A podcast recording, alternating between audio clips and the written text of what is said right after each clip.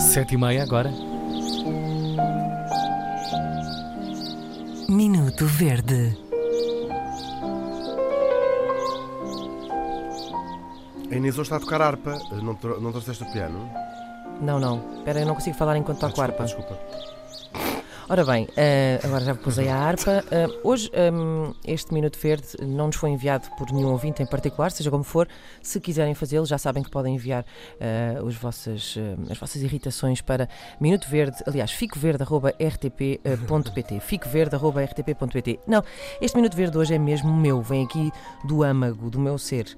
Ehm, ora, eu faço parte daquele grupo de pessoas que acha que não há nada melhor do que estar à mesa com os amigos ehm, em grandes tainadas, a beber copos e a conversar, noite dentro.